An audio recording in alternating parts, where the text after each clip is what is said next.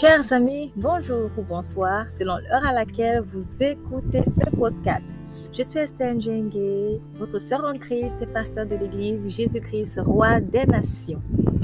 À l'occasion de ce culte du 3 octobre 2021, j'aimerais vous inviter à parcourir avec moi le livre de Deux Rois au chapitre 7, qui nous parle de la foi de quatre lépreux, sachant que les lépreux à l'époque c'était des personnes qui étaient mises à l'écart, puisqu'il ne fallait pas qu'ils contaminent les autres.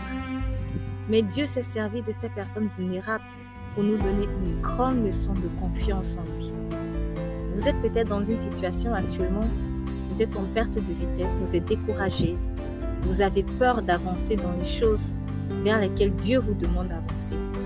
Alors écoutez l'histoire de, pardon, de ces quatre lépreux et j'espère qu'ainsi votre foi, votre confiance en lui sera revigorée. N'oubliez pas, Jésus-Christ vous aime énormément.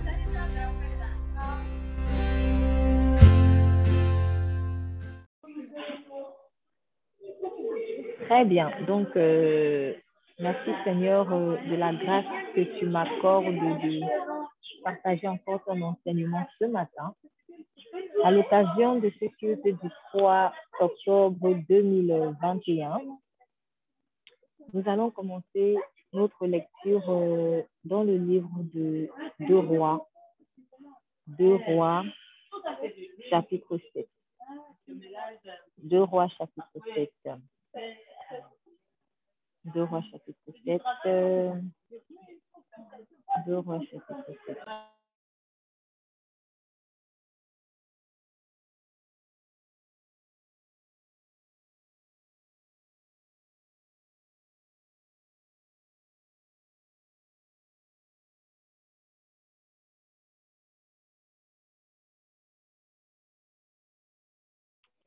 chapitre 7.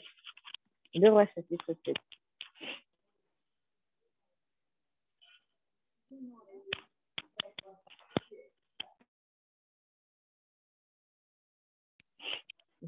Deux rois chapitre 7. Deux rois chapitre 7. Alors, euh, je demande s'il vous plaît la lecture du chapitre 1, pardon, verset 1 à, à 10 et ensuite euh, de 11 jusqu'à la fin. Je vais lire la première partie. Merci. Élisée dit Écoutez la parole de l'Éternel. Voici ce que dit l'Éternel. Demain, à la même heure, on pourra avoir 7 litres de fleurs de farine pour une pièce d'argent et 14 litres d'orge pour une pièce d'argent à la porte de Samarie. L'officier chargé de soutenir le roi répondit à l'homme de Dieu mais si l'Éternel faisait des fenêtres au ciel, une telle chose ne pourrait pas se produire. Élisée dit, Tu le verras de tes yeux, mais tu n'en mangeras pas. Il y avait à l'entrée de la ville quatre lépreux qui se dirent l'un à l'autre, Pourquoi rester ici jusqu'à notre mort? Si nous envisageons d'entrer dans la ville, la famine y règne et nous mourrons. Mais si nous restons ici, nous mourrons aussi.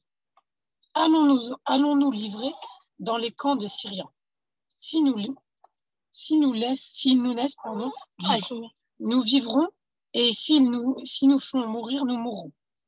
Ils partirent donc au crépuscule pour se rendre au camp des Syriens. Lorsqu'ils y arrivèrent à l'entrée du camp, il n'y avait personne. En effet, le Seigneur y avait fait entendre un bruit de chars et de chevaux, le bruit d'une grande armée. Et ils s'étaient dit l'un l'autre, le roi d'Israël a enrôlé contre nous les rois des Hittites et ceux d'Égypte, des Égyptiens, pardon, pour venir nous attaquer. Ils s'étaient levés et avaient pris la fuite au crépuscule en abandonnant leurs tentes, leurs chevaux et leurs ânes. Les camps étaient restés tels quels. Ils s'étaient enfuis pour sauver leur vie. Arrivés à l'entrée du camp, les lépreux pénétrèrent dans une tente, mangèrent et burent. Ils emportèrent aussi de l'argent, de l'or et des habits. Ils allèrent ils cacher. Ils revinrent. Ils revinrent, ils revinrent, pardon, pénétrèrent dans une autre tente et en emportèrent les objets qu'ils allèrent cacher. Puis ils se disent, ils se dirent l'un à l'autre, nous n'agissons pas bien. Cette journée est une journée de bonnes nouvelles. Si nous gardons le silence et que nous attendions jusqu'à la lumière du matin, nous en serons punis. Venez maintenant Allons faire un rapport au palais royal. Ils partirent et appelèrent un homme qui gardait la porte de la ville et annoncèrent Nous sommes entrés dans le camp des Syriens, il n'y a personne. On n'y entend aucune voix d'homme, il n'y a que des chevaux et des ânes attachés, et des tentes sont restées telles quelles. Amen. La suite, s'il vous plaît. Les gardes de la porte crièrent et ils transmirent ce rapport à l'intérieur de la maison du roi. Le roi se leva de nuit et il dit à ses serviteurs, Je veux vous communiquer ce que nous font les Syriens. Comme ils savent que nous sommes affamés, ils ont quitté le camp pour se cacher dans les champs et ils se sont dit, Quand ils sortiront de la ville, nous les saisirons vivants et nous entrerons dans la ville. L'un des serviteurs du roi répondit, Que l'on prenne cinq des chevaux qui restent encore dans la ville, ils sont comme toute la multitude d'Israël qui y est restée. Ils sont toute la multitude d'Israël qui dépérit, et envoyons voir ce qui se passe. On prit de chars avec les chevaux, et le roi envoya des messagers sur les traces de l'armée des Syriens en disant Allez et voyez. Ils allèrent après eux jusqu'au Jourdain.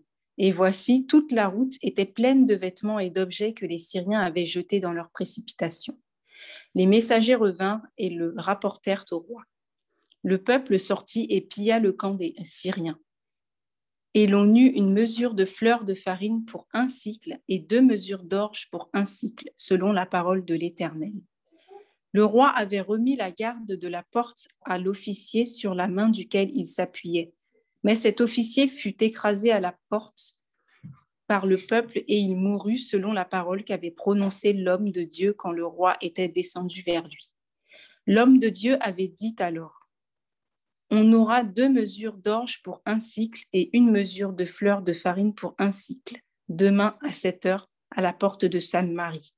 Et l'officier avait répondu à l'homme de Dieu, Quand l'Éternel ferait des fenêtres au ciel, pareille chose arriverait-elle? Et Élisée avait dit, Tu le verras de tes yeux, mais tu n'en mangeras point. C'est en effet ce qui lui arriva. Il fut écrasé à la porte par le peuple et il mourut. Amen. Amen. Donc, euh, nous sommes dans le livre de, de, rois, nous sommes dans un contexte de famille. Donc, voilà qu'Israël euh, est euh, précisément Samarie. Donc, nous sommes en pleine famille. Vous savez, quand on est en pleine famille, les, les prix flambent parce que peut-être le pain que je pouvais acheter à 100 francs CFA ou à 1 euro, je un exemple comme ça, bah, il revient soit à 500 francs CFA ou alors à 10 euros euh, euh, par exemple.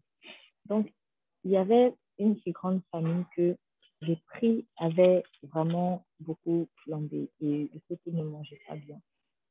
Et à l'époque, il y avait un prophète, Élisée, et Élisée dit, écoutez la parole de l'Éternel, verset 1, ainsi a dit l'Éternel, demain à cette heure, la mesure de farine sera à un cycle et la double mesure d'orge à un cycle à la porte de Samarie. Donc, imaginons que vous avez longtemps été euh, la C'est comme si, par exemple, on vous dit, euh, bon, nous sommes dans un contexte de crise sanitaire, et dans le contexte de crise sanitaire, on dit qu'il y a confinement, et le confinement, il est censé durer jusqu'au 31 décembre. Je donne un exemple comme ça. Nous sommes le 3 octobre aujourd'hui, et on vous dit, le confinement jusqu'au 31 décembre 2021. Et là, on vous dit, bon, étant donné qu'il y a confinement, moi, je ne peux donc plus voyager je ne peux plus voyager, je ne peux plus aller voir mes grands-parents, je suis obligée d'attendre que peut-être euh, d'ici le 31 décembre qu'on lève l'interdiction de se déplacer. Et là, vous avez un prophète qui vient vous annoncer de la part de Dieu, mon fils, ma fille, le 3 octobre 2010, 2021, euh, pardon, et demain, au 4 octobre, tu seras aux États-Unis avec ses grands-parents. Voilà. Donc, j'essaie de donner cet exemple-là parce que souvent, quand on lit la parole, euh, puisque nous ne savons pas toujours le contexte dans lequel les gens ont été, donc on peut avoir peut-être euh, du mal à s'approprier de la, de la gravité de la situation ou alors vraiment, on, peut avoir du mal à ressentir ce que les personnes ressentent. Donc, euh, on vous dit, vous avez êtes en confinement jusqu'au 31 décembre 2020, par exemple. Et là, vous avez un voyage urgent à faire. Et Dieu vient te dire, mon fils, ma fille, demain, demain, tu seras aux États-Unis où tu devais aller pour voir tes grands-parents. À ce moment-là, si nous sommes peut-être en famille, il peut avoir plusieurs réactions. Certains vont dire, quoi? Comment est-ce possible? J'aime même pas, déjà, peut-être que je n'aime même pas les moyens de m'acheter un billet en ce moment. je ne sais même pas comment je vais manger demain. Deuxièmement, même si j'avais les moyens de manger demain, comment je vais traverser les frontières? Parce que nous sommes en plein confinement. Comment je vais faire? Une autre personne, peut-être un peu plus crédule, va dire Super, j'y crois Et là, où je vous parle, euh, je vois un peu plus les enfants le dire. C'est-à-dire que si on est en famille, il y a papa, maman, les oncles, les tantes, les grands-pères, les grands-sœurs, et si vous avez des, des plus petits enfants, quand c'est une nouvelle comme ça, les adultes, ils ont tendance à, ils ont tendance à foncer un peu les sorties. Hein? Comment ça va se faire? Et les enfants, ouais, ils vont pas chercher à réfléchir comment ça va se faire. Mais les enfants, dans la mesure où la nouvelle les arrange, dans la mesure où c'est une bonne nouvelle, ils y croient. Ils sont un peu, alors, comme on dit, au pays du bisounours. C'est comme ça, au pays du bisounours, comme vous voulez. Ils y croient, ils ne cherchent pas à comprendre comment. Mais souvent, l'adulte, il va se dire, bah non, c'est comment ça va se faire? Ou alors, un autre adulte va se dire, euh, non, tout simplement, c'est faux, j'y crois pas. l'un va dire, j'y crois pas. L'autre va dire, OK, mais comment? Un autre encore, et ça, moi, je pense que c'est très Enfin, les, les, enfants qui ont un petit peu tendance à être euh, ouverts comme ça d'esprit avec la foi, de façon simple. Oui, super. D'ailleurs, je commence à préparer mes bagages. Voilà en fait ce qui s'est passé à Samarie. Euh, Peut-être que nous ne, maîtrisons pas la monnaie, euh, la, monnaie d'avant, mais on va lire dans d'autres versions pour savoir à peu près euh, à quoi correspondait le cycle et la mesure d'or. Par exemple, si nous allons dans la version français courant, c'est écrit Élisée répondit Écoutez tout ce que déclare le Seigneur. Demain à la même heure, on ne payera qu'une pièce d'argent pour 12 kilos de farine on une petite pièce d'argent ou 10 kilos de farine ou 24 kilos d'orge au marché de Samarie. Sachant que avant, c'était beaucoup plus cher que ça. Et là, Dieu est en train de dire, demain, le pain que tu achetais à 10 euros là, et avant même que tu achetais, avant la, que la crise n'arrive, la baguette, tu l'achetais à 1 euro, donc c'était normal. Avec la crise, peut-être c'est monté à 10 euros. Mais maintenant, cette baguette-là, tu en auras 10 pour, un centime. Tu en auras 10 pour un centime. Donc, mieux même que avant la crise. C'est à peu près ça. Et donc, comme je vous ai donné euh, euh, les schémas tout à l'heure de la famille à qui on annonce cette nouvelle, cette famille coincée qui n'arrive pas à, à, partir, il y a aussi euh, des personnes dans la communauté qui ont eu une réaction d'incrédulité. Et par exemple, un officier qui dit, l'officier sur la main duquel le roi s'asseyait, répondit à l'homme de Dieu et dit, quand l'Éternel ferait maintenant des fenêtres au ciel, cela arriverait-il? Quand l'Éternel ferait maintenant des fenêtres au ciel, est-ce que cela arrivera? Donc, autrement, dans d'autres versions, par exemple, pour qu'on comprenne mieux, même si l'Éternel faisait des fenêtres au ciel, une telle chose ne pourrait pas se produire. Il n'y croyait tellement pas que il s'est dit franchement, même si Dieu, c'est-à-dire que même si Dieu ouvre les écrits des cieux de son ciel là, ça ne peut pas se produire. Et vous savez, quand quelqu'un arrive à, de tels propos, ce sont des choses courantes, ce n'est pas quelque chose d'exceptionnel. Nous-mêmes, on le fait. On le fait beaucoup plus souvent qu'on ne le prend. Donc, c'est-à-dire que la situation de crise, la situation de famine était tellement forte qu'elle était devenue la chose normale. Donc, la famine avait formaté euh, l'état d'esprit de ces messieurs, comme peut-être de beaucoup d'autres personnes à ce moment-là.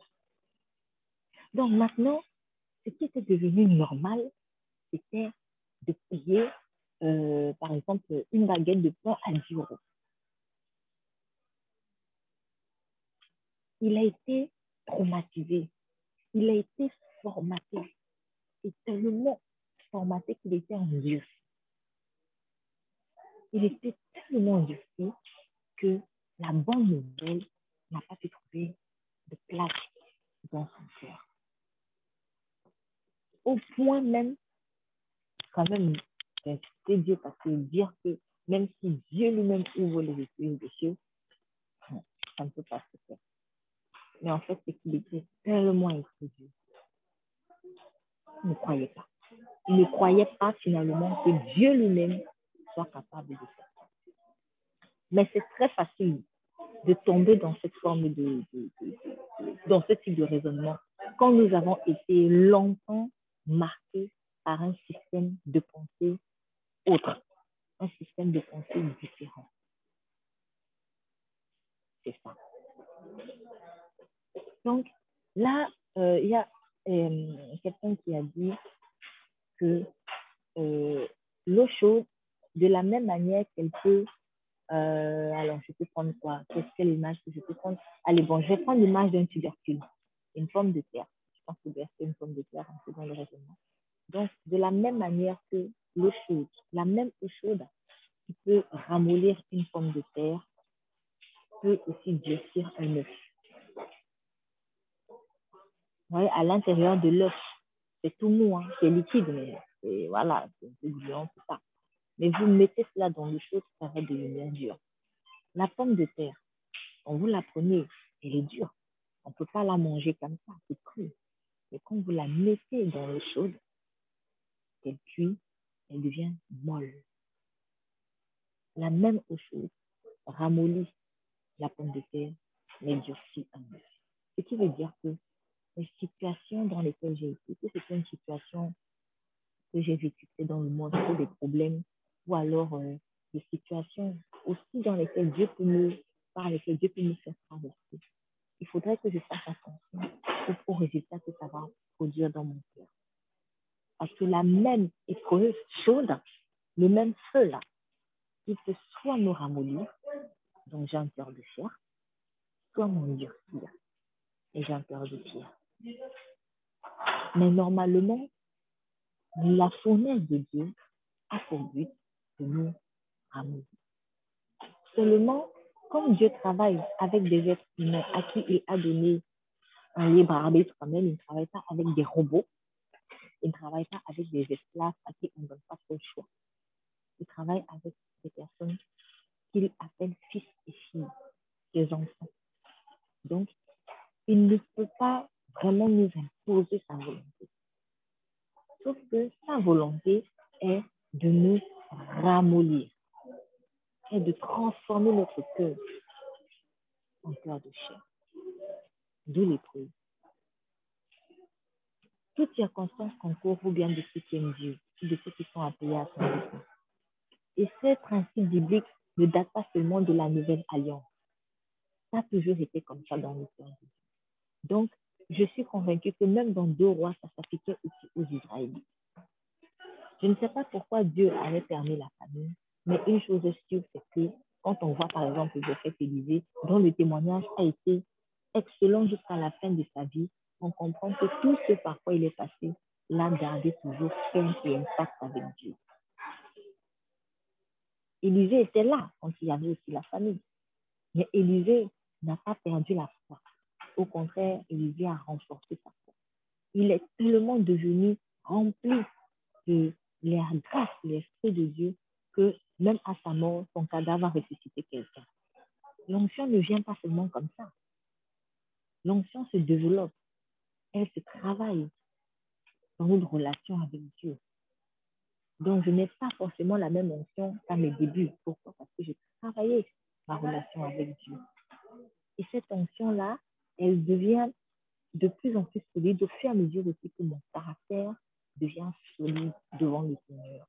C'est une question de caractère, en fait. Donc, si on se bonifie, donc si on devient excellente, lorsque le caractère suit. Et c'est pour ça que Dieu travaille le caractère et qu'il nous fait passer par ces choses. Donc, on a Élisée qui a reçu la parole, il, a, il y a cru, et il l'a donné. Ce pas parce qu'il est prophète qu'on ne dit pas de pas croire. Hein. Bah non. Il a reçu la parole, il a cru et il a libéré la parole.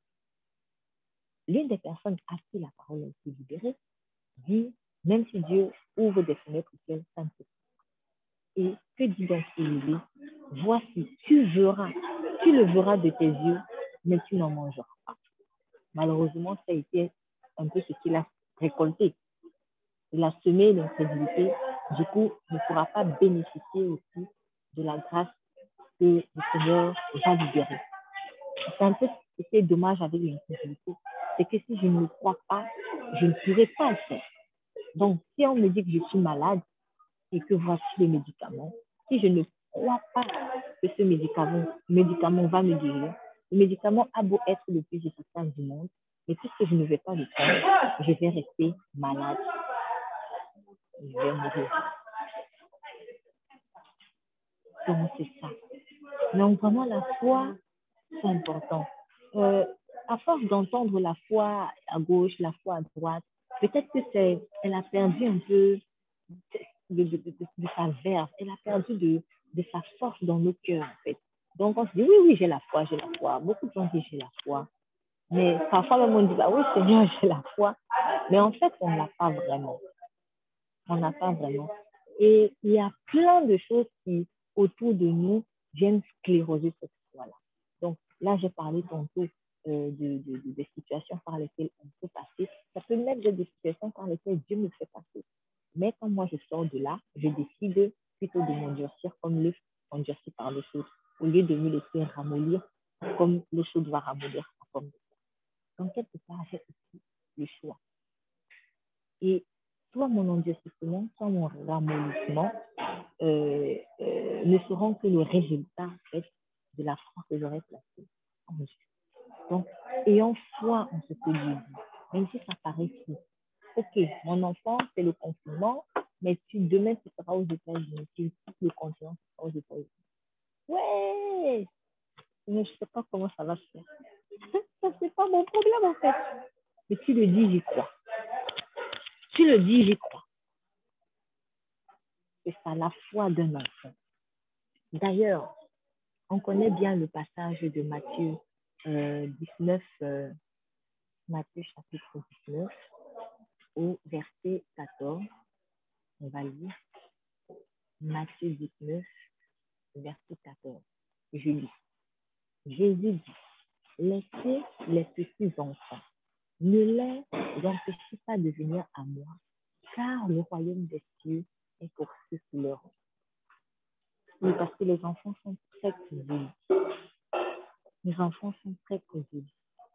Ils avalent tout ce tout ce qu'on leur dit.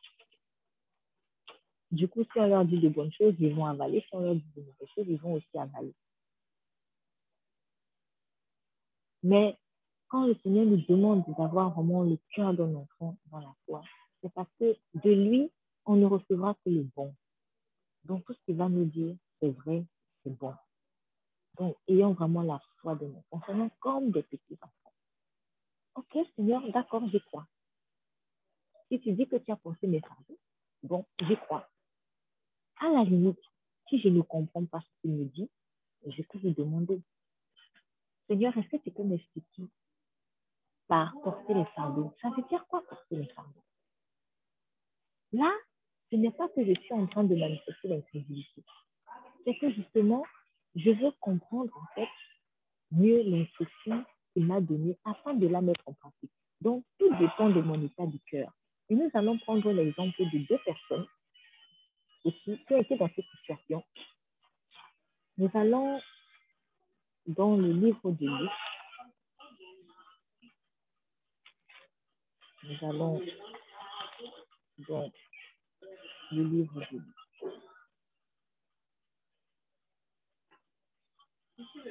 Dans le tout premier chapitre, dans le tout premier chapitre, Alors, je demande s'il vous plaît la lecture à partir du verset 11 jusqu'au verset euh, 24. Euh, Merci pour la Luc. lecture. Luc, Luc chapitre 1, verset 11 jusqu'au verset 24. 1 à 9. Ok. Luc chapitre 11, pardon, Luc chapitre 1, verset 11 jusqu'au verset 24. Ah, 11, 24. Luc chapitre 1, verset 11 jusqu'au verset 24. Et une autre personne va faire la lecture dans la Alors un ange du Seigneur apparut à, Za- à Zacharie et se, et se tint debout à droite de l'autel des parfums. Zacharie fut troublé en le voyant, et la peur s'empara de lui. Mais l'ange lui dit, N'aie pas peur, Zacharie, car ta prière a été exaucée. Ta femme Élisabeth te donnera un fils et tu l'appelleras Jean. Il sera pour toi un sujet de joie et d'allégresse, et beaucoup se réjouiront de sa naissance. Car il sera grand devant le Seigneur. Il ne boira ni vin ni boisson alcoolisée, et il sera rempli de l'Esprit Saint dès le ventre de sa mère. Il ramènera beaucoup d'Israélites au Seigneur, leur Dieu. Il marchera devant Dieu avec l'esprit et la puissance d'Élie pour amener le cœur des pères vers leurs enfants et les rebelles à la, sagesse des justes, afin de préparer pour le Seigneur un peuple bien disposé. Zacharie dit à l'ange, À quoi reconnaîtrai-je cela? En effet, je suis vieux et ma femme est d'un âge avancé. L'ange lui répondit, Je suis Gabriel, je me, tiens devant, devant Dieu. J'ai été envoyé pour te parler et pour t'annoncer cette bonne nouvelle. Voici, tu seras muet et tu ne pourras plus parler jusqu'au jour où cela arrivera, parce que tu n'as pas cru à mes paroles qui s'accompliront au moment venu. Amen. Amen. Est-ce que jusqu'au verset 24, jusqu'au verset 24.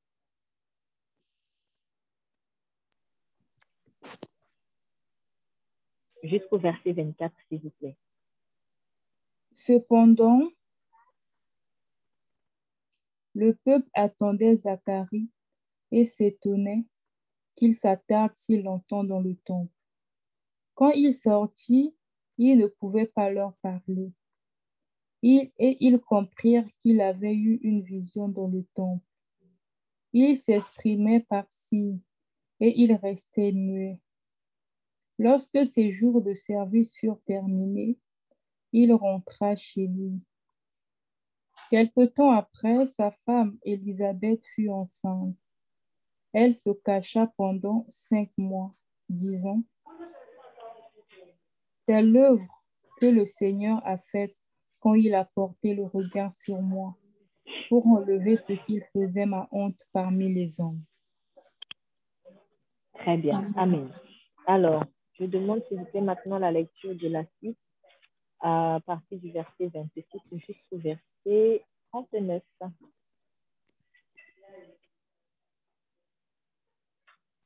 Ok, je vais lire. Je vais lire. Ah.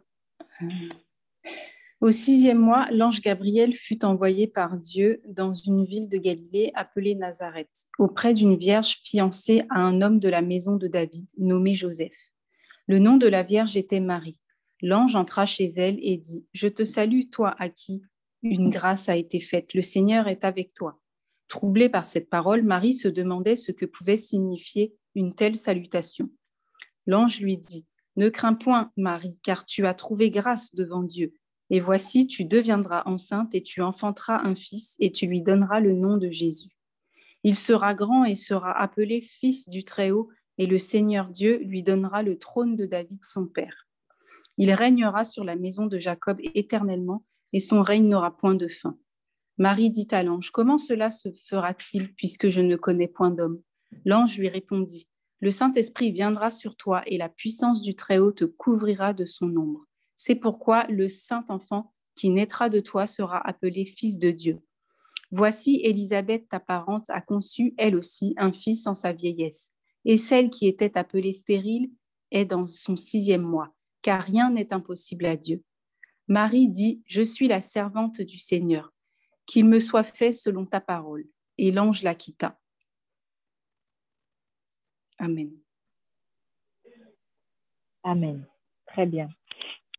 Donc, on a ici deux personnes qui ont un même problème, en fait, finalement. Ou alors qui ont une même grâce parce qu'à la base, elles ont un problème similaire. Il ne paraît pas similaire, mais en réalité, il est similaire. La grâce, c'est quoi? La grâce, c'est que toutes deux vont enfanter des enfants euh, extraordinaires. on a donc aussi Elisabeth, qui est de la tribu de Lévi et qui était déjà avancée en âge et qui était stérile. Elisabeth ne pouvait pas enfanter. On a d'un autre côté une personne qui est beaucoup plus jeune, Marie, mais qui aussi ne pouvait pas enfanter parce qu'elle était vierge et elle n'était pas encore mariée. Deux femmes qui avaient finalement la même incapacité, en tout cas qui avaient finalement une incapacité, chacune pour sa part, d'enfanter. Le miracle de Dieu. Donc, pour qu'elle puisse enfanter, il fallait vraiment un miracle. Voilà ces attaques.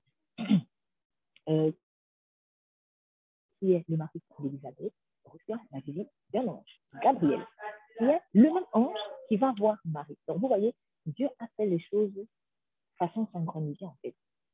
Plus ou moins au même moment. Bon, l'une six mois après l'autre, mais nous sommes quand même dans la même chose. Même message, même ange. Le message pour Zacharie, c'est voilà, j'ai exaucé ta prière. Donc, ça veut dire que Zacharie avait prié pour ça. Zacharie avait dit, oh Père, mon Père, moi, ma femme, de etc., etc., etc. Et voilà que euh, Zacharie reçoit la visite de l'ange qui lui dit, voilà, tu as été exaucé et ta femme euh, Elisabeth enfantera un fils et tu vas lui donner le nom de Jean. Bon, quand Zacharie entend ça, il dit, à quoi connaîtrais-je cela Puisque je suis vieux et ma femme est avancée en âge. Et là, je lui dis, je suis Gabriel qui assiste devant Dieu et j'ai été envoyé pour te parler et t'annoncer cette bonne nouvelle. Et voici, tu vas devenir muette, tu ne pourras pas parler jusqu'au jour où ces choses arriveront parce que tu n'as pas cru à mes paroles qui s'accompliront en leur temps. Maintenant, quand tu vas voir Marie, il dit aussi à Marie, voilà, euh, tu vas porter un fils, tu l'appelleras Jésus, c'est celui qui va sauver son peuple, etc. Et elle lui pose une question. Elle lui dit, dans le verset euh, tu concevras un enfant et tu l'appelleras Jésus, qui sera grand, appelé fils du Très-Haut, et le Seigneur donnera le trône de David et régnera éternellement. Marie dit à verset 34, comment cela se fera-t-il, puisque je ne connais point d'homme Verset 34, Marie demande, comment se fera-t-il? Et puis au verset 18, Zacharie a aussi demandé, à comment connaîtrais-je cela? Donc, en fait, ça va être possible comment? Finalement, ils ont posé la même question. Et on peut se poser la question donc de savoir, mais pourquoi à Zacharie, l'ange a dit, bon, comme toi tu n'as pas cru, on va te frapper de citer pendant un temps. À Marie, tu aussi posé la question, mais comment ça va se faire puisque moi je ne connais pas d'autre. Et là, il lui répond simplement, il dit, on va lire, il dit, l'ange lui répondit, le Saint-Esprit viendra sur toi et la puissance te couvrira de son nom. C'est pourquoi aussi le Saint-Enfant qui naîtra de toi sera appelé le Fils de Dieu. Dieu dit dans sa parole qu'il ne fait acception de personne. Cela signifie qu'il ne fait pas de favoritisme. Mais pourquoi à deux personnes qui ont posé la même question du comment cela va se faire, sachant qu'ils sont dans l'incapacité naturelle d'enfanter Comment La question est simple. L'homme regarde à ce qui frappe aux yeux, mais Dieu au cœur. Dieu avait vu dans le cœur que la réelle motivation de Zacharie dans sa question, c'était l'incrédulité. Et il avait vu dans le cœur de Marie la réelle motivation dans la, en cette question, c'était la foi, c'est tout. Donc, il y a des questions que je vais poser à Dieu par la foi, parce que je veux, je suis tellement zélé pour accomplir ça. Je dis, alors Seigneur, on fait comment C'est juste ça. Par exemple, qui vous dira, et je reprends l'exemple de, de l'annonce de, de, que vous allez voyager aux États-Unis, alors qu'il y a le décret du confinement. L'enfant, quand il entend ça, il va dire, alors, super, alors maman, euh, on va prendre quel avion? Air France, euh, Air euh, Azur, bref. C'est juste ça. L'enfant ne pose pas la question parce qu'il ne croit pas. Il pose la question justement parce qu'il y croit seulement. C'est ça en fait. Il n'y a que Dieu qui peut le voir dans le cœur. Si on lit les choses en apparence, on va se dire, ah, c'est pas juste. Marie aussi a demandé comment ça va se faire. Mais en fait, Dieu regarde. Et dans le cœur, en fait, c'est caché. Dans le cœur, ce n'est pas forcément visible. Mais devant Dieu, rien n'est caché. Et on voit à quel point Dieu hait tellement l'incrédulité. Dieu déteste l'incrédulité. Vous voyez, il avait frappé l'officier dans deux rois. De, il, a, il a puni en disant que toi, tu ne le verras pas. Et dans la fin de l'histoire, nous allons voir que finalement l'officier va mourir. Et dans le cas de Zacharie, il le frappe de Zacharie a eu la grâce quand même que ça n'a pas été éternel. Donc, le Seigneur aime quand on accepte sa parole avec nous.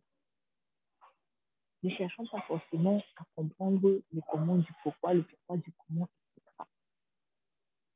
Si ce n'est que parce que nous avons la foi. Mais s'il y a un soupçon d'incrédulité dans la question que nous lui posons, ne nous attendons pas à grand-chose. Parce qu'il ne répondra pas. C'est pour cela qu'il est aussi écrit dans le livre de Jacques que si quelqu'un vraiment demande à Dieu quelque chose et qu'il est même doute qu'il ne s'attend à rien, qu'il ne s'attend à rien, Dieu aime la foi. Dieu prend plaisir dans la foi de ses enfants. Parce qu'il est l'auteur et le consommateur de cette foi-là. Il est Jésus est l'auteur Donc, notre foi est comme une nourriture pour lui.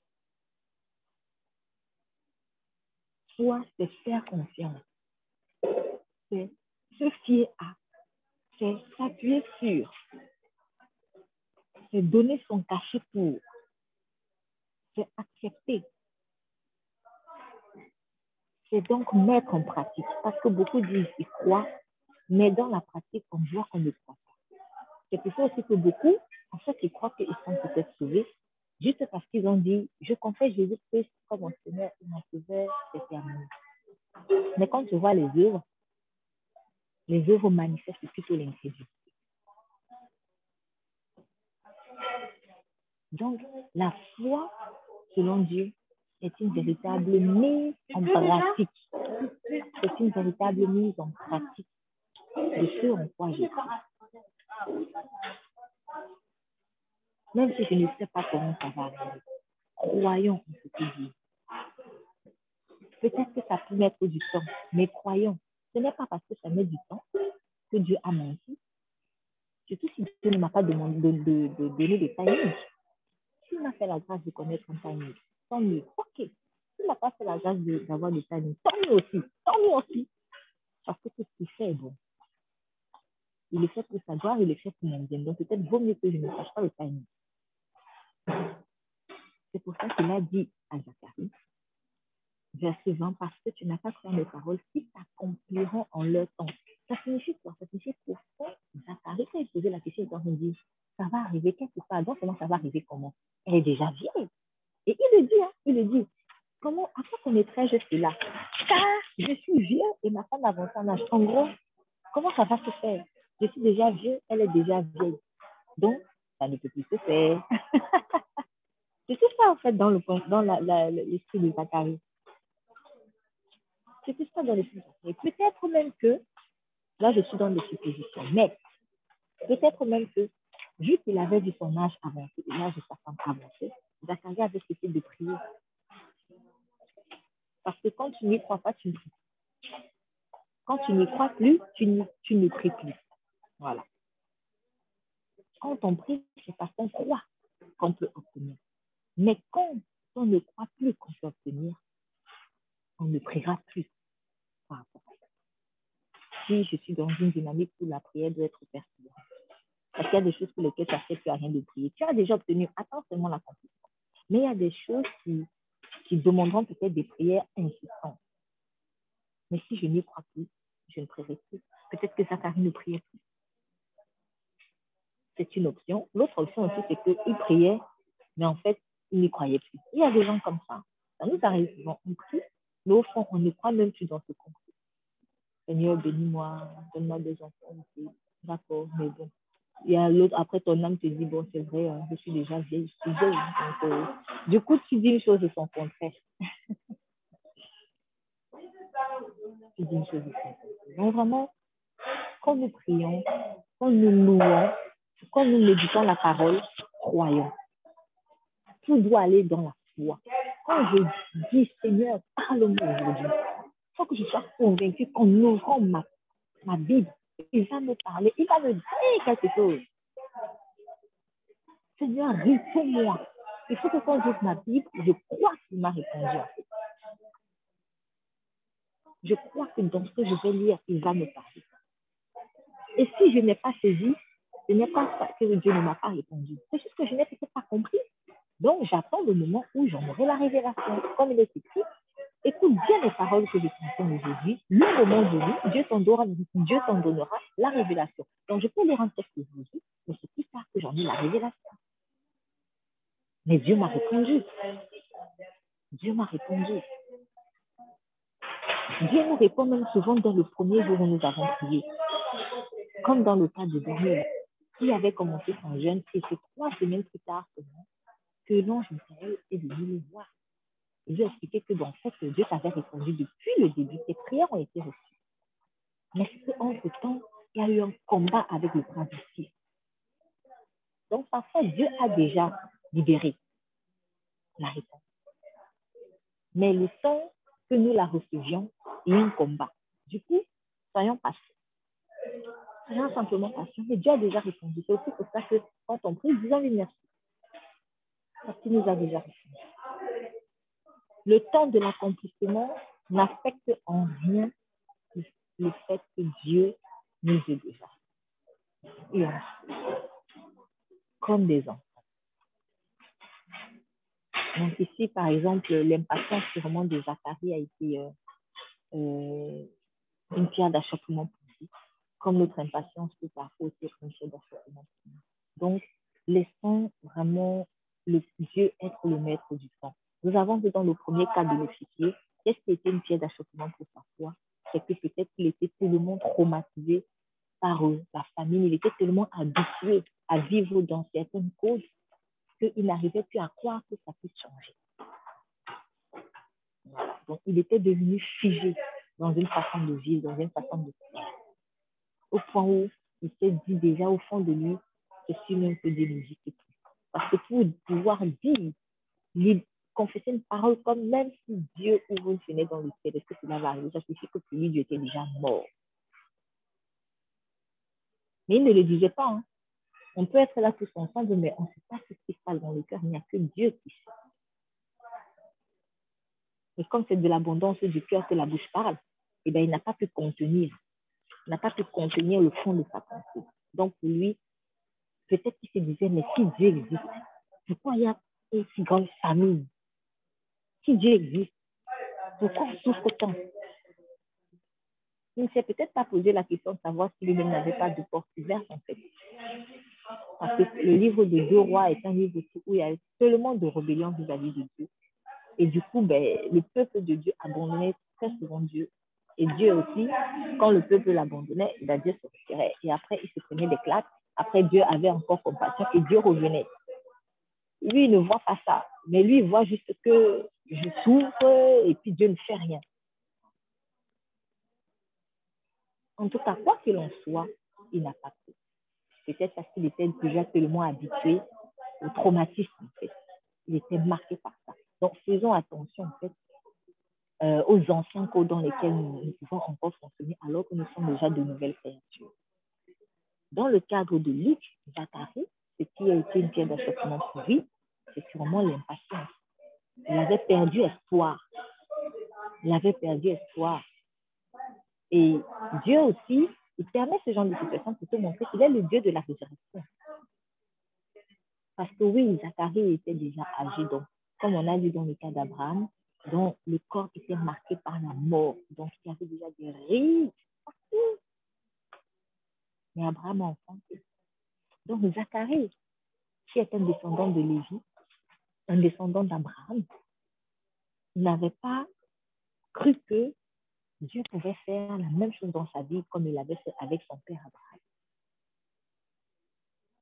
C'est aussi pour cela que parfois Dieu va être sévère avec, un peu plus sévère avec certains.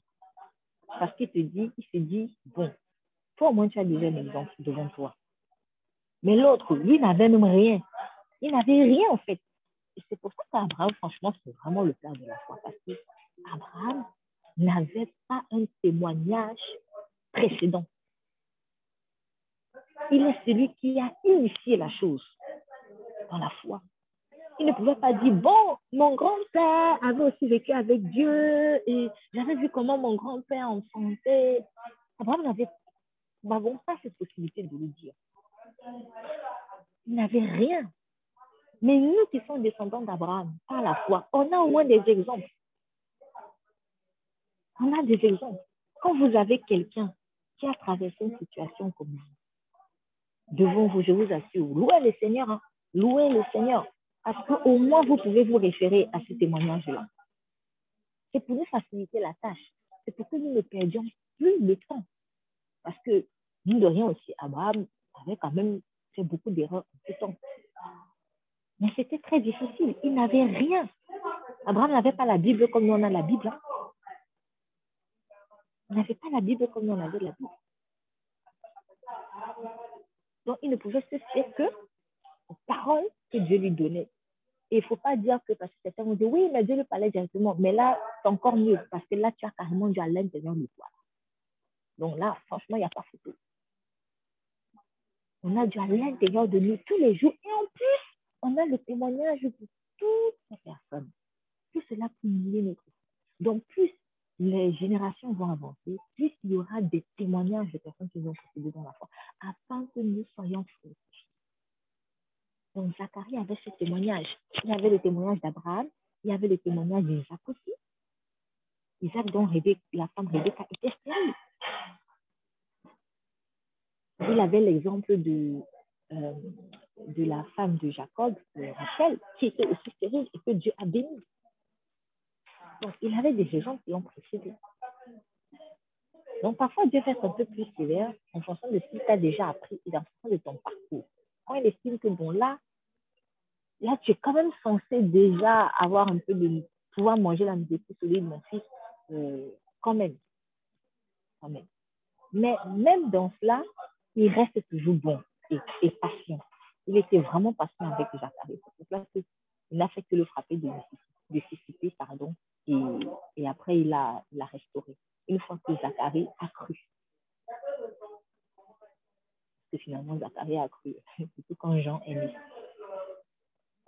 Marie, elle, elle a entendu la parole, elle a simplement dit, je suis la servante du Seigneur, qu'il me soit fait selon sa parole. Elle a cru, comme une enfant. La foi de Marie est géniale. C'est une foi accroupie. Sachant tous les risques que cela allait aussi engendrer parce que euh, Zacharie et Elisabeth, eux, étaient mariés. Hein. Mais Marie n'était pas mariée. Et une femme qui porte un enfant sans être mariée, tu risques la lapidation.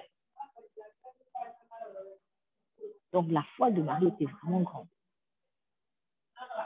vraiment, euh, soyons comme des enfants devant le Seigneur. Nous passons tous par des situations un peu compliquées, voire très compliquées. Mais nous avons l'Esprit de Dieu qui est en train de produire en nous, qui veut produire le fruit de la foi. Nous ne disons pas que nous sommes dans une situation pire qu'un tel, plus grave qu'un tel. Non, parce que Dieu t'a donné la mesure de foi nécessaire pour pouvoir traverser cette situation. Crois. Crois. Si Christ dit que j'ai tout porté, j'ai porté tes faiblesses, j'ai porté, crois qu'il a porté. Donc, quand on te dit, j'ai porté ton seau d'eau qui est trop lourd, qu'est-ce qui doit se passer? Ce qui signifie, c'est que je peux maintenant courir.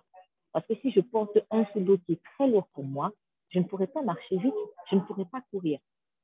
Mais quand il dit, j'ai porté ce fardeau-là, donc je lui ai donné le seau, cela signifie que je peux donc courir. Mais parfois, en fait, nous, on, a donné, ou alors on, pense avoir donné le, le seau, ou alors Christ a porté le seau, hein, on va dire ça comme ça, Christ a porté le seau, mais on est tellement habitué à, à la lourdeur, à notre marche lourde et lente parce que nous portions le seau, qu'on ne veut pas courir.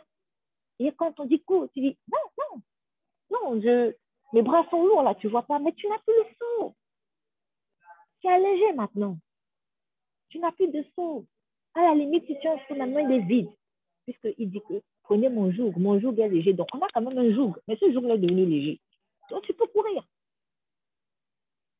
Ne, marche plus avec le même rythme qu'avant. Tout lent, tout à plat parce que ton seau était lourd. Ça, c'est avant. Crois que tu peux courir. Mais pour pouvoir vivre, en fait, la vérité de la parole, essaye au moins de courir. Essaye, vas-y, fais un pas, fais deux pas, fais trois pas. Et tu vas te rendre compte que, oh, mais j'ai plus ça. J'ai plus ça. C'est plus lourd. Je peux courir. Et pour vous montrer là, on va revenir sur deux rois et on va voir l'exemple de personnes qui eux, ont, qui, eux, ont eu la foi. Pardon. Qui eux ont eu la foi. Donc, on a vu l'officier qui n'a pas eu la foi, on a vu ce qui lui est arrivé, hein, puisqu'on lit dans le verset, euh, la, fin, verset 20, il lui arriva donc ainsi, le peuple l'écrasa à la porte et mourut. Donc, voilà. Or, verset 3, il y avait à l'entrée de la porte quatre lépreux. Et ils se dit l'un à l'autre, pourquoi demeurons-nous ici jusqu'à ce que nous mourions? Pourquoi à l'entrée de la porte Pourquoi ce monsieur se trouvait à l'entrée de la porte? Il ne faut pas oublier que nous sommes dans un contexte où, lorsque tu étais lépreux, tu étais considéré comme impur. Tout comme euh, quand une femme saignait, donc on voit un peu la femme à la place du. C'était le challenge pour elle. Sortir étant impure. Dans les lépreux, c'était des gens qui étaient mis, mis à l'écart, rejetés. Parce qu'il ne fallait pas qu'ils contaminent les gens. Donc, les lépreux étaient à l'entrée de la porte. Ils étaient à l'écart, ils étaient qu'entre eux, entre nous les rejetés. Et du coup, ils se disent l'un à l'autre, pourquoi demeurons-nous ici jusqu'à ce que nous mourions? Donc, en gros, mais les gars, on fait quoi là? On est là, on flâne. Euh, qu'est-ce qu'on fait là jusqu'à ce qu'on meurt quoi? C'est pas une vie, ça. C'est pas une vie. Et ils disent, si nous parlons d'entrer dans la ville, la famille y est. Et nous y mourons. Et si nous demeurons ici, nous mourrons également. En gros, ils disent que si on va dans la ville, dans la ville, il y a la famille. On va mourir parce qu'il n'y a rien à manger. Et si nous restons à la porte aussi, on va mourir. Donc, quand nous, nous, entrions, nous entrions dans la ville, et que nous entrions, nous restons à la porte, nous allons toujours mourir. Venez donc et glissons-nous dans le camp des Syriens. S'ils nous laissent vivre, nous vivrons. S'ils nous font mourir, nous mourrons. Donc, la Syrie ici, était en ce moment-là en train de presser Israël. Donc, et euh, du coup, les lépreux se disent, bon, allez, on va peut-être pas aller chez nos frères les Israélites, mais puisque chez nos frères Israélites, il y a la famille, euh, nous, on reste à la porte, on ne fait rien, on va toujours mourir. Bon, allons, allons essayer de voir chez les. Mais c'est sûr que comme ce sont des Syriens, là, ils vont nous tuer. Mais qu'est-ce qu'on a encore à tête Nous sommes déjà de façon morts. On n'a plus rien à perdre, nous sommes déjà morts. Et du coup, ils décident donc d'aller chez les Syriens, sachant que dans cette option-là aussi, il y a la mort. Donc, finalement, pour récapituler, remarquons bien le contexte. Ils ont trois options. Mais les trois options-là, c'était toujours un risque de mort. Première option, ils, pouvaient rester là à la porte.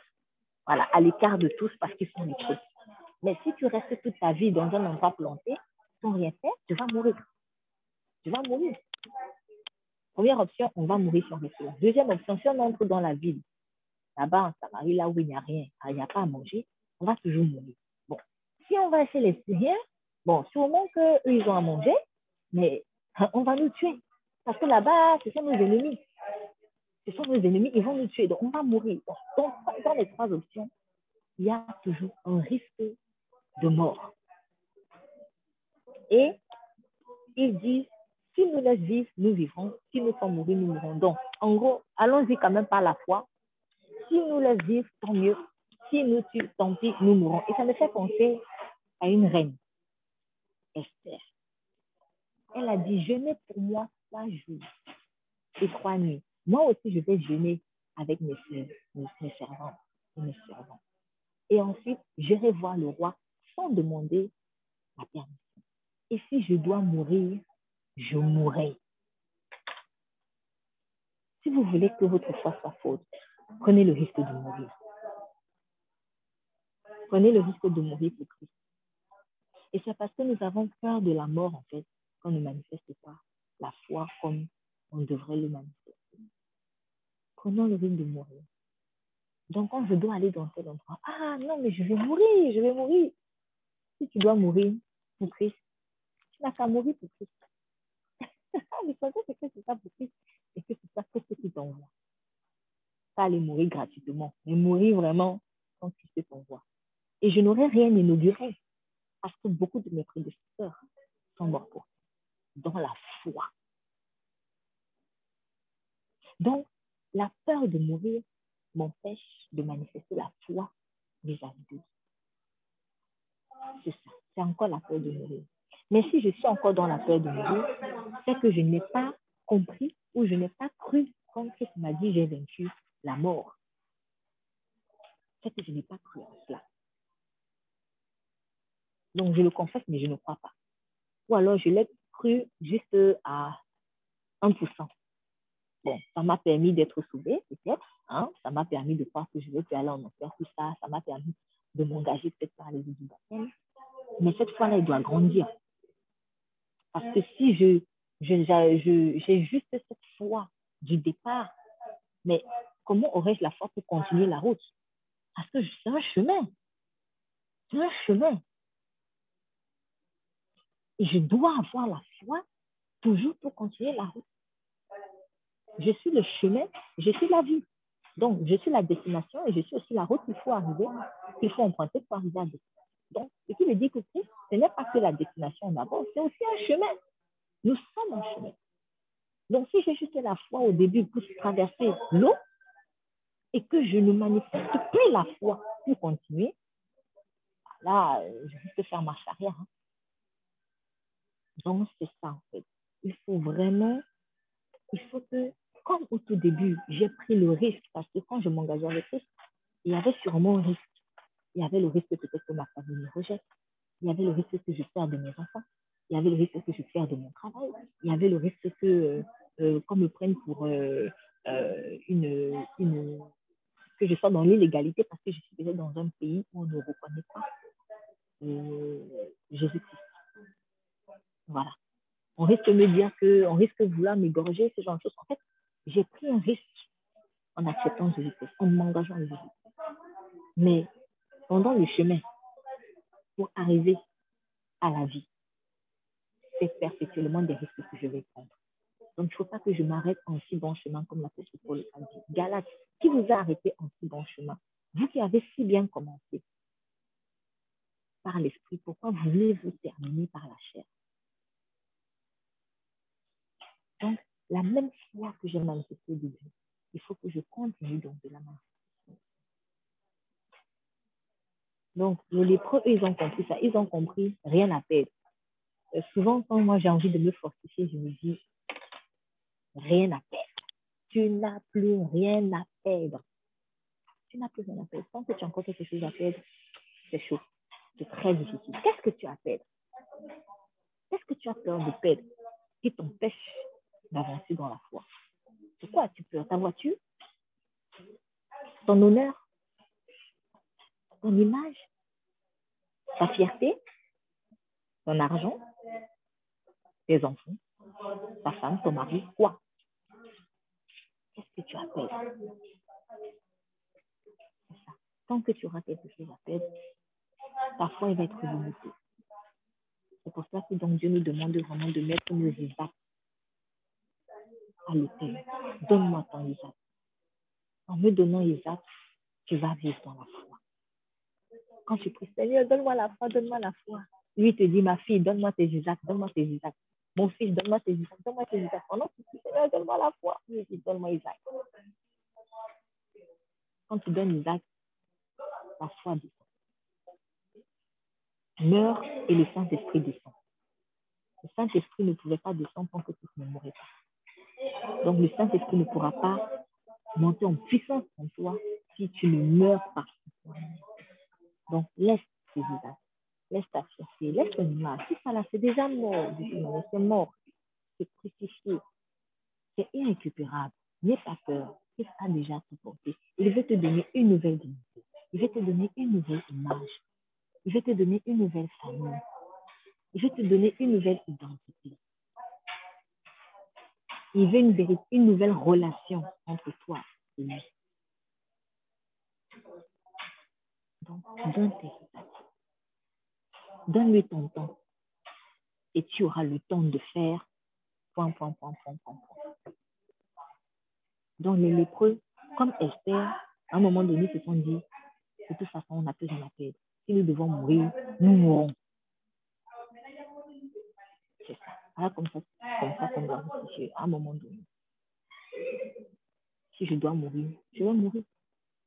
Et l'apôtre Paul a dit lui-même, je n'ai plus peur de mourir pour Christ. Au contraire, même la mort en Christ nous sera une guerre. Pourquoi avons-nous encore peur de mourir? Surtout quand on sait où on va aller. Donc, ils ont fait cela, ils ont fait ce pas de foi et il est arrivé quelque chose de beau dans le livre, dans le verset 5. Donnez-moi juste une seconde. Verset 5. On va recharger rapidement mon batterie. Donc, les lépreux ont compris qu'ils n'avaient rien à perdre et du coup, ils arrivent au verset 5 et ils disent C'est pourquoi, à l'entrée de la nuit, ils se levèrent pour aller dans le camp des seuls. Donc, remarquez qu'ils arrivent à l'entrée de la nuit. Pourquoi? Parce que quelque part, ils avaient quand même peur. Hein. Ce sont des êtres humains, ce ne sont pas des surhommes. Ce sont des êtres humains comme nous. Donc, ils sont venus dans la nuit pour... parce qu'ils avaient peur que le Seigneur les tue. Mais ils ont quand même dompté leur peur. C'est-à-dire qu'ils ne se sont pas laissés aller par leur peur. Donc, je peux ressentir la peur, mais l'essentiel est que je ne me laisse pas dominer par la peur. Ce n'est pas parce que Esther euh, euh, est partie voir le roi euh, avec du courage qu'elle n'a pas eu peur. Hein. Ah non, non, non, non. C'est un être humain. Il y avait une partie en elle qui disait, qu'est-ce qui va m'arriver? Mais elle ne s'est pas laissée dominer par ça. La peur, son but, c'est quoi? C'est de te paralyser. Donc, il faut juste faire l'effort de ne pas te laisser paralyser par elle. Tu vas la ressentir souvent. Tu vas ressentir l'angoisse, tu vas ressentir la peur, mais ne te laisse pas paralyser par elle. Avance. Avance. Jésus a ressenti l'angoisse quand il était dans le jardin de Gethsemane. Là, il était seulement dans l'angoisse et puis avec tel, un tel empressement qu'il est écrit que sa sueur est devenue comme des grumeaux de sang. Vous voyez un peu l'intensité de, de l'angoisse. Mon âme est triste jusqu'à la mort. Oh Jésus, jusqu'à la mort. Comme ça, a dû être lourd. Comme ça, a dû être lourd. Il est angoissé. Mais que ta volonté soit faite, non pas la mienne. Il ne s'est pas laissé dominer. Donc, Jésus a dit, si je dois mourir, que je meurs. Pareil comme Esther. Pareil comme les lépreux. Pareil comme la Paul. Et pareil pour nous, ça doit l'être. Donc, ils sont partis la nuit et ils vinrent jusqu'à l'une des extrémités du pont et voici, il n'y avait personne. Waouh! Pourquoi? Car, verset 6, le Seigneur avait fait entendre dans le camp des Syriens un bruit de chars et un bruit de chevaux. Le bruit d'une grande armée, de sorte qu'ils s'étaient dit l'un à l'autre, voici le roi d'Israël a payé les rois des et les rois des Égyptiens pour venir contre nous. Ils s'étaient levés et s'étaient enfuis à l'entrée de la nuit. Et ils avaient laissé leurs tentes, leurs chevaux, leurs ânes et le camp comme ils étaient. Ils s'étaient enfuis pour sauver leur vie. Ces lépreux pénétraient donc jusqu'à l'une des extrémités du camp, entrèrent dans une tente et mangèrent et burent et prirent de l'argent, de l'or, des vêtements, puis s'en allèrent et les cachèrent. Après quoi, ils revinrent, ils entraient dans une autre tente, et là aussi, ils prirent du butin qu'ils s'en allèrent cacher. Donc, les lépreux sont entrés dans le camp par la foi. Mais ce que les lépreux ne savaient pas, c'est que pendant qu'eux étaient en train d'entrer, d'avancer, les Syriens ont entendu les bruits, mais Dieu a un peu, euh, Dieu leur a fait croire que c'était euh, Israël qui était en train d'arriver avec des chars. Mais je suis sûre qu'en fait, euh, les Syriens ont entendu les bruits des chars et des chevaux dans l'esprit, en fait. C'était l'armée de Dieu qui était en train de combattre. Et Dieu a ouvert leurs oreilles. Ils se sont dit, mais c'est quoi ce bruit de chevaux qu'on entend? Boum, boum, boum, boum, ce bruit de guerre. Oh, nous sommes perdus. Parce que quand on voit les Israélites, quand on entend ce bruit de guerre-là, ça peut perdre seulement les Israélites. Nous, en fait, en ce moment, ils sont trop faibles. Ils sont dans la famille. Oh, c'est sûr qu'ils ont appelé les Égyptiens. Mais les Égyptiens, non, non, non, non. Fuyons, fuyons, fuyons pour notre vie. Dieu avait dégagé le terrain. Dieu avait dégagé terrain. Et il a utilisé qui? Quatre lépreux, des gens rejetés, des gens malades. Quand je suis faible, c'est alors que je suis fort. C'est ça. J'ai utilisé des gens malades, des gens rejetés, mais des gens qui ont eu la foi, au point de risquer leur vie. Ceux qui étaient en bonne santé, ils sont restés là paralysés dans le corps. Dieu a utilisé des gens rejetés, des gens malades, mais qui n'ont pas eu peur de risquer leur vie. Et en fait, pendant que toi, tu es en train de faire ce pas de foi-là, Dieu est en train de dégager les Syriens. Mais tu ne le sais peut-être pas. En revanche, toi, tu dois avoir la conviction qu'il est en train de dégager les Syriens. Mais tu ne sais pas comment ça se passe. Crois seulement. Dieu n'a pas besoin de te révéler toutes tes stratégies. Il n'a pas besoin de ça. C'est lui Dieu, c'est lui boss. C'est lui qui maîtrise la route. Toi, fais des confiance. Donc, souvent, quand Dieu nous dit, vas-y mon enfant, vas-y mon fils, vas-y ma fille, n'aie pas peur pour ta vie. Ou alors, si tu sens la peur, ne te laisse pas dominer par Avance. Et de toute façon, pourquoi aurais-tu peur de mourir pour moi? De toute pourquoi aurais-tu peur de mourir pour moi? J'ai tout payé pour toi. Je suis mort pour toi. Accepte de mourir pour moi. Donc, les lépreux sont arrivés, ils ont risqué leur vie, ils se sont rendus compte qu'en fait, finalement, ils ont bien fait parce qu'il n'y avait rien. Ils se sont assis, ils ont bien mangé, ils ont bien bu. Et ils se disent l'un à l'autre, nous faisons, ce que nous faisons n'est pas bien. Ce jour est un jour de bonnes nouvelles et nous gardons le silence. Si nous attendons jusqu'à ce que le jour soit venu, le châtiment nous atteindra.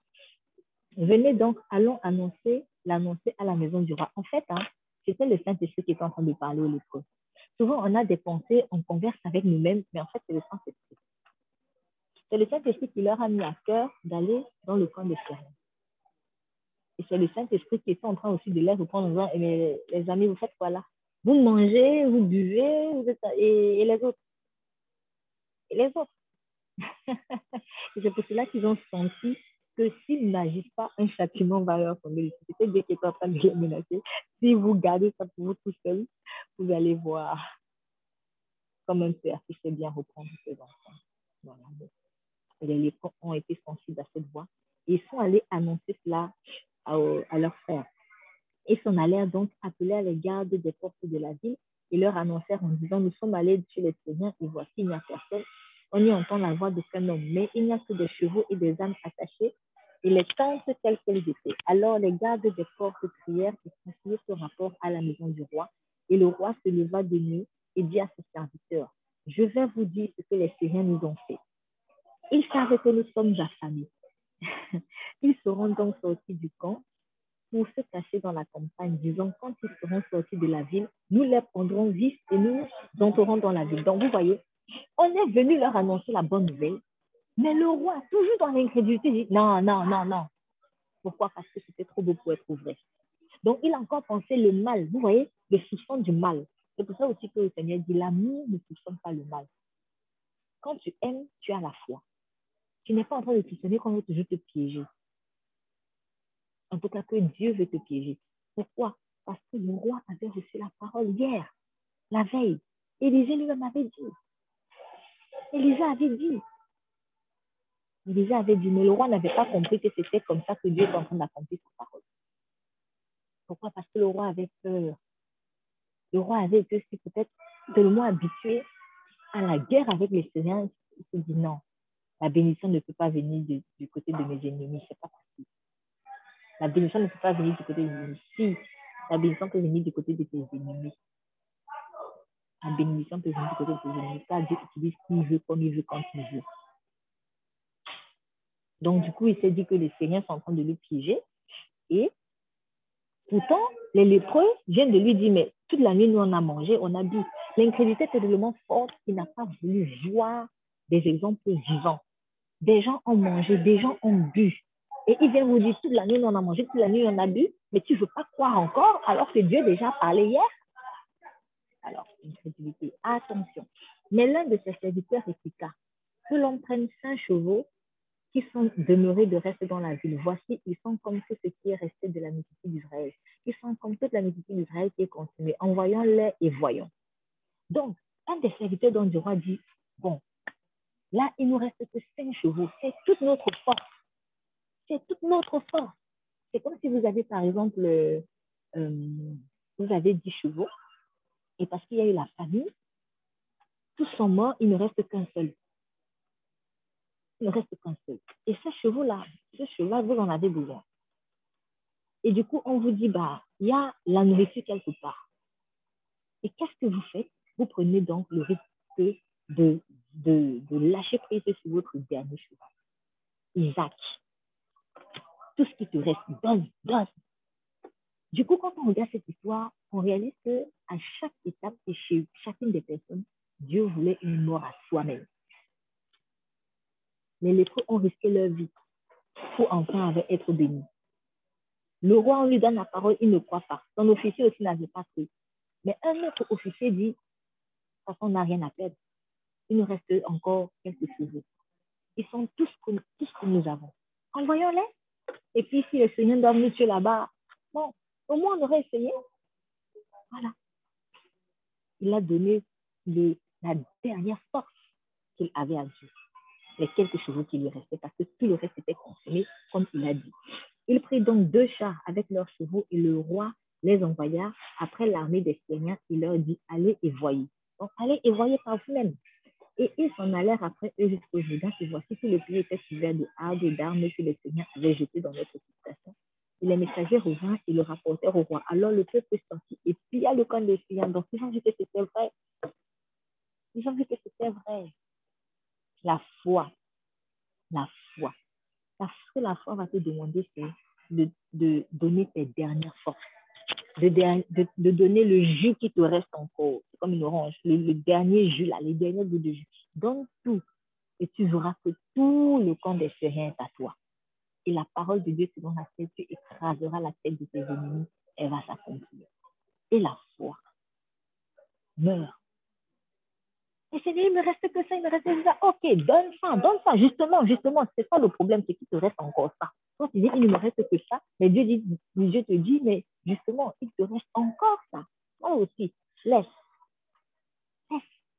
Meurs, meurs. Meurs. Pourquoi? Parce que tout ce que tu, as, tu étais ou que tu avais dans le monde, était pourri. C'était pourri. C'était crucifié. On ne peut plus rien récupérer. Donc, même ça là, laisse. Irrécupérable Sinon, on ne parle pas de nouvelle naissance. Imaginez que vous accouchez un enfant, un bébé, et le bébé sort avec, euh, voilà, comme un bébé, mais on dirait qu'il a la, a la jambe d'un adulte tout velu, gonflé tout. Vous avez ça normal? Non. Un bébé, quand il est, il est neuf. Excusez l'expression, il est neuf, mais bon, qu'on se comprenne bien. Mais si vous voyez qu'il a une jambe vieille, tout ça, vous allez vous dire, mais ça sort d'où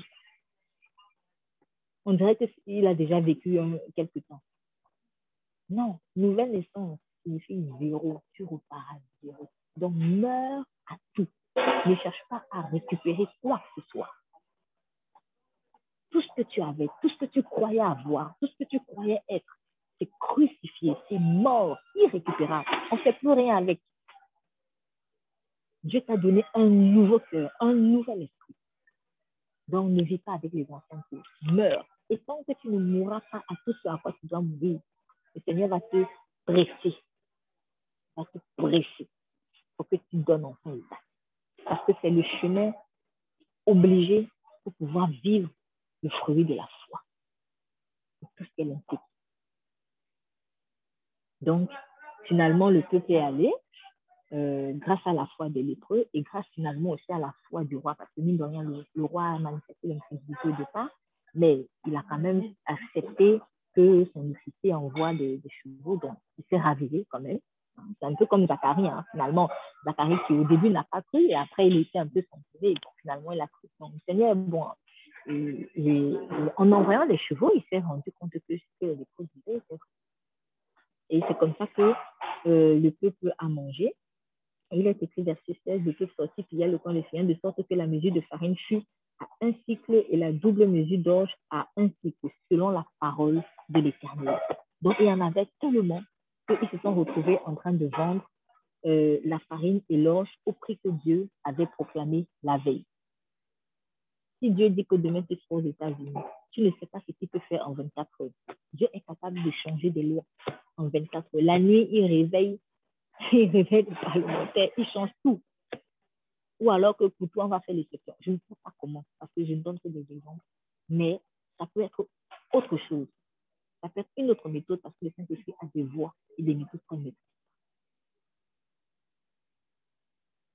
Et finalement, lorsque le, car lorsque l'homme de Dieu, euh, le roi ayant donné la garde à la porte à l'officier sur la main duquel il s'appuyait, donc le même officier qui avait dit, même si Dieu ouvrait les fenêtres au ciel, est-ce qu'il arriverait? On lui a dit, il a, vu la, il a vu la chose. Il a vu. Et c'est à lui que le roi a dit, garde, garde la porte, garde la porte des Seigneurs. Et le peuple l'écrasa à la porte. Donc, il y avait tellement de personnes. Vous voyez, c'est comme la foule. Tellement la foule est tombée sur lui ces gens-là n'ont pas fait exprès. Hein.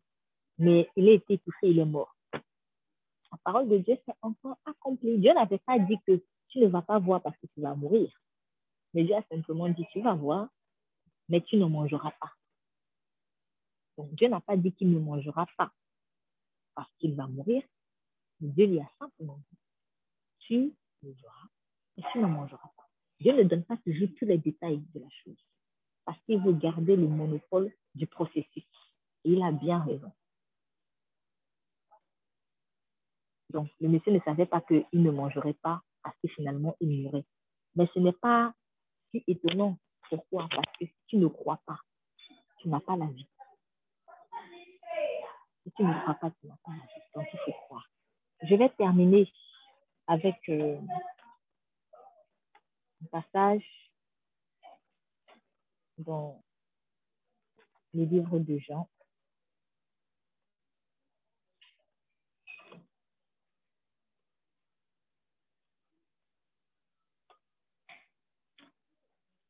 J'ai malheureusement la page, mais nous sommes dans le livre de Jean.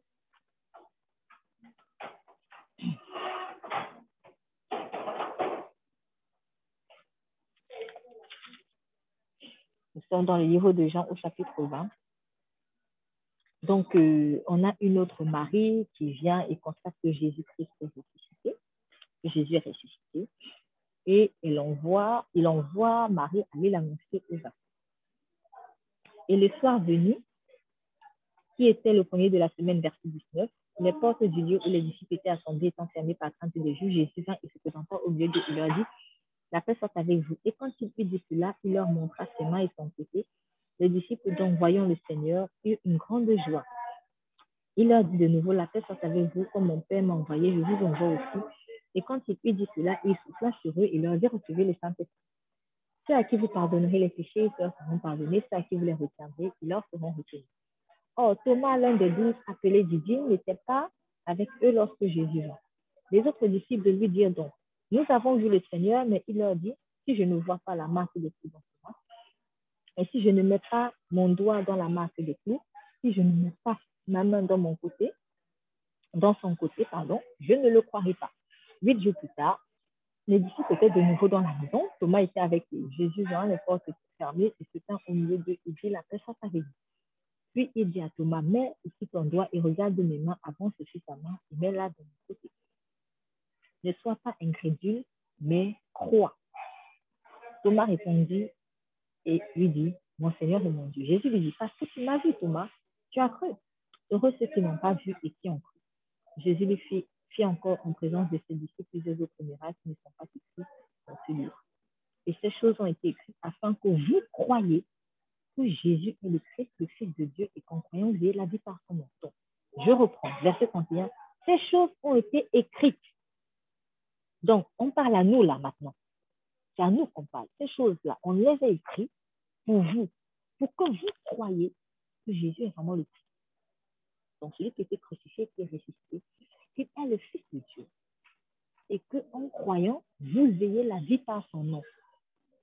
C'est dans la foi en Dieu qu'on a la vie. C'est ça que j'ai dit par rapport à l'autre C'était normal. S'il n'avait plus foi en Dieu, il ne pouvait que mourir. Donc, c'est ça.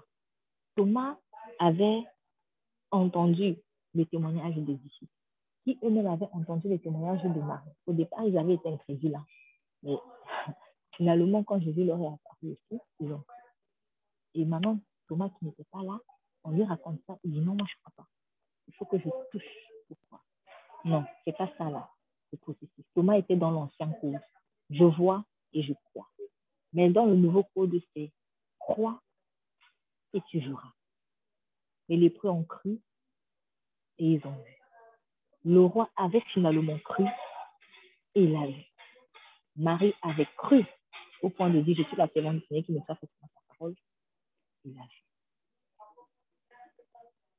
Si tu crois, tu vois. Amen. Père, je te remercie pour ta parole. Et je te prie vraiment, Seigneur, que tu nous transformes. Tu nous transformes de telle sorte que nous puissions vraiment croire. Peut-être que nous avions une mesure de foi au départ quand nous avons traversé les eaux du baptême, Seigneur. Et avec la marche, on, sent que ça s'alourdit. Nous avons besoin de marcher dans la foi. Et je te dis donc merci pour toutes les épreuves par lesquelles nous passons en ce moment, afin que notre foi, Seigneur, puisse vraiment se développer. Tu as dit que la foi vient de ce qu'on entend, et ce qu'on entend vient de la parole. C'est ta parole, Seigneur, qui vraiment, qu'elle puisse prendre vie en nous, afin que nous puissions véritablement, véritablement croire, que nous puissions la mettre en pratique. Parce que tu as dit que c'est celui qui met en pratique ta parole qui va être transformé. C'est celui qui met en pratique ta parole qui va être transformé. Je prie donc que, Seigneur, nous ne soyons pas des auditeurs oubliés. Des auditeurs qui, en écoutant ta parole et en passant, se mirent et puis voient leur état mauvais et font comme si de rien n'était et en. Non, Seigneur, nous ne voulons pas ou plus être comme ça. Et je te prie vraiment que ta parole soit mise en pratique. Donc, quand tu as dit que désormais il faut agir de cette manière, que désormais nous agissions de cette manière. Merci infiniment parce que tu es tellement patient avec nous. Tu étais patient avec les disciples, Seigneur, qui t'ont vu pendant trois ans, qui, ont, qui ont vu tes miracles, mais qui avaient, même à la réflexion, du mal à croire. Seigneur, tu étais patient avec eux et tu es encore patient avec nous.